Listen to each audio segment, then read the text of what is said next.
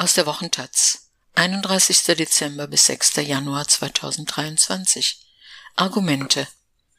Jungs weinen nicht. Traditionelles männliches Verhalten kann krank machen. Der ruinöse Umgang des starken Geschlechts mit Gesundheitsproblemen ist noch zu wenig untersucht. Ein Artikel von Thomas Gesterkamp. Er referiert und schreibt seit 30 Jahren zu geschlechterpolitischen Themen, etwa zur Vaterrolle und zum Antifeminismus von Männerrechtlern. Ein Schlagwort kursiert seit den 2010er Jahren in der geschlechterpolitischen Debatte, die toxische Männlichkeit. Diesen Begriff verwendet auch Jack Irwin in seinem Buch Boys Don't Cry, Jungen weinen nicht, das er als Reaktion auf das frühe Sterben seines Vaters schrieb. Der britische Autor schildert, wie starre Rollenbilder vom starken, wilden und unbesiegbaren Mann das Verhältnis zum eigenen Körper prägen. Er warnt, dass der Mythos der Maskulinität toxisch sein oder gar tödlich enden kann, und er sucht nicht, wie manche Männerrechtler es tun, die Schuld dafür bei den Frauen. Für sein brillantes, persönliches, nicht einmal sexistisches, so zitiert, Werk lobte ihn die Londoner Feministin Laurie Penny. Die Führungspositionen im Gesundheitswesen waren lange männlich besetzt. In den Krankenhäusern dominierten Halbgötter in Weiß die Visiten und erst recht die Operationssäle. Frauen assistierten als Pflegerinnen oder leisteten technische Hilfsdienste. Auch die pharmazeutische Industrie agierte weitgehend geschlechtsblind. Die Hersteller von Medikamenten testeten neu entwickelte Arzneimittel vorrangig an männlichen Probanden. Für Frauen konnte das lebensbedrohliche Folgen haben. Heute gibt es deutlich mehr Ärztinnen als vor Jahrzehnten. 70 Prozent der Studierenden der Medizin sind mittlerweile weiblich. Gendersensible Ansätze haben dennoch kaum Gewicht. Und auch die Nachwirkungen einer wie Gift wirkenden Männlichkeit sind wissenschaftlich noch zu wenig untersucht. Der toxische Mann sorgt nicht gut für sich selbst. Er behandelt seinen Körper wie eine Maschine, die nur dann gewartet werden muss, wenn sie überhaupt nicht mehr funktioniert. Nach der Devise Indianer kennen keinen Schmerz beißt er die Zähne zusammen, erst recht vermeidet er jede Gesundheitsprophylaxe. Die bewusste Vorsorge wird ihm allerdings auch nicht leicht gemacht. Schon Mädchen und junge Frauen werden aktiv von den Krankenkassen angeschrieben. Früherkennung im gynäkologischen Bereich ist Routine und wird selbstverständlich von den Versicherungen übernommen. Wollen sich dagegen Männer zum Beispiel gegen Prostatakrebs schützen, müssen sie oft explizit nachfragen und notwendige Tests selbst bezahlen. Die Schattenseiten althergebrachter Verhaltensmuster belegt drastisch das sogenannte Life Expectancy Gap. Im Durchschnitt ist die Lebenserwartung deutscher Männer nach aktuellen Daten um 4,8 Jahre geringer als die von Frauen. In der Hochphase der Industriearbeit betrug diese Differenz sogar acht Jahre. In Russland und Belarus liegt die Kluft immer noch bei über zehn, in der Schweiz oder in Island dagegen nur bei drei Jahren. Sterblichkeit korreliert mit sozialen und geschlechtsspezifischen Unterschieden. Seit 1980 verringert sich der Abstand zwischen Männern und Frauen. Die Forschung erklärt das mit der Annäherung der Lebensverläufe. Die wegweisende Klosterstudie des Wiener Demografen Marc Loy, der 2002 die Biografien von Nonnen und Mönchen verglich, ergab ein körperlich bedingtes Gefälle von nur einem Jahr. Der frühere Tod des starken Geschlechts ist demnach kein biologisches Naturgesetz, er ist auf gesellschaftliche Bedingungen und Normen zurückzuführen. Viele Männer ignorieren Schmerz, Trauer, Krankheiten und körperliche Symptome. Sie arbeiten und leben ungesund, gehen selten zum Arzt, ernähren sich falsch, nehmen mehr Drogen als Frauen. Und sie haben die gefährlicheren Jobs. 95 Prozent der Verunglückten bei Arbeitsunfällen mit Todesfolge sind männlich. Dennoch sind die Folgen rigider Anforderungen und riskanten Verhaltens erst seit ein paar Jahren Gegenstand gründlicher empirischer Forschung.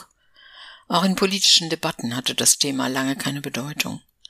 Ein 2020 veröffentlichtes Dossier des Bundesfamilienministerium zur partnerschaftlichen Gleichstellungspolitik widmet der Gesundheit und Zufriedenheit von Jungen und Männern immerhin 20 Seiten. Die Frauenbewegung schärfte einst den geschlechterbezogenen Blick auf die Medizin. Schon vor der Jahrtausendwende entstanden feministische Selbsthilfezentren und Gesundheitsberichte aus weiblicher Perspektive. Beides wurde bald auch öffentlich gefördert.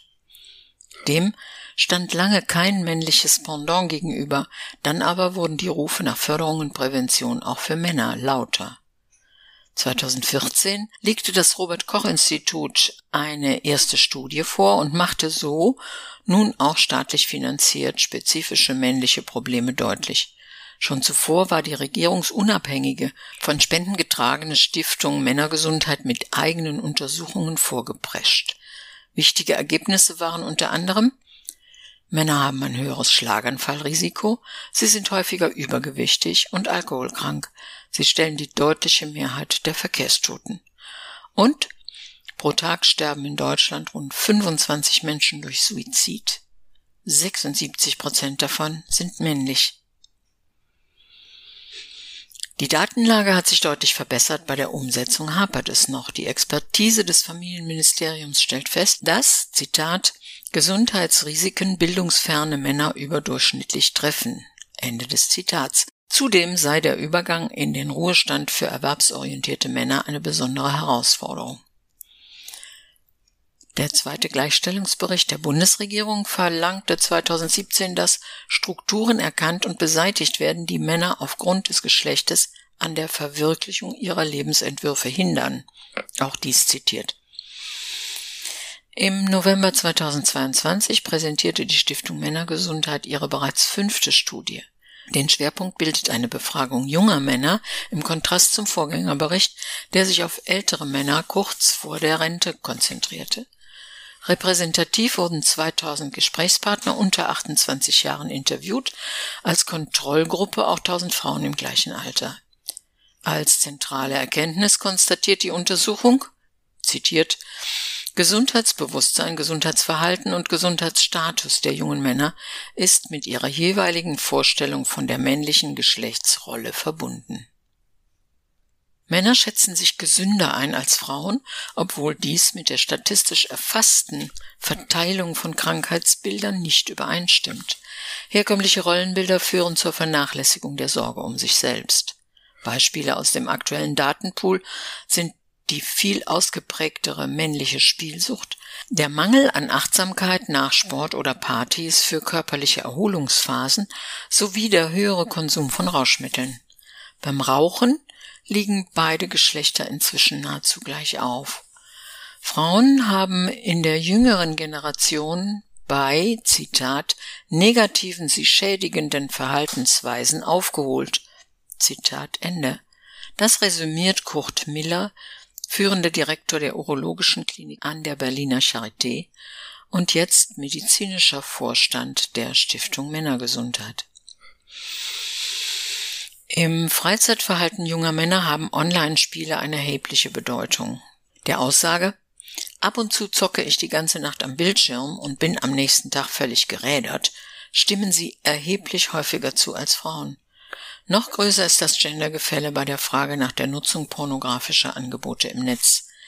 Während diese für die Mehrheit der Männer zu einem selbstverständlichen Teil ihrer Sexualität geworden sind, liegt das Interesse weiblicher Zuschauerinnen nach deren Selbstauskünften signifikant niedriger. Eine wichtige Forschungslücke ist die Verknüpfung der Kategorien Gender und Klasse, in der soziologischen Fachsprache Intersektionalität genannt. Männliche Arbeiter zum Beispiel, die ihr Leben lang Untertage im Stahlwerk oder auf Baustellen geschuftet haben, sterben nachweisbar deutlich früher. Das durch Lohnniveau und psychosoziale Lage bedingte Gefälle unter den Männern selbst fällt mehr ins Gewicht als Geschlechtsunterschiede. Die Kluft bei der Lebenserwartung zwischen dem reichsten und dem ärmsten Einkommenssegment beträgt nach einer älteren Vorläuferuntersuchung fast elf Jahre. Als zentrale Maxime fordert die EU-Strategie des Gender Mainstreaming dazu auf, stets auf die spezifischen Auswirkungen für Frauen wie Männer zu achten. In der Gesundheitspolitik führt das inzwischen manchmal zu mehr Achtsamkeit, wie sich etwa im Umgang mit dem Coronavirus zeigte. Der Deutsche Bundestag diskutierte zuletzt mehrfach darüber, dass Frauen überdurchschnittlich an Long-Covid erkranken. Erhebliche Mittel für die Ursachenforschung wurden bewilligt. Ebenso ungeklärt ist aber, warum nach Zahlen der Stanford University zu Beginn der Pandemie zwei Drittel der Verstorbenen Männer waren, obwohl sie in der von schweren Verläufen besonders betroffenen Altersgruppe der Hochbetagten klar unterrepräsentiert sind. Eine wissenschaftlich noch nicht hinreichend abgesicherte Hypothese dazu lautet, vereinfacht ausgedrückt, Östrogen stärkt das Immunsystem. Testosteron unterdrückt es. Hormonelle und genetische Unterschiede sollten also, trotz aller berechtigten Verweise auf die soziale Konstruktion der Geschlechterrollen, nicht vernachlässigt werden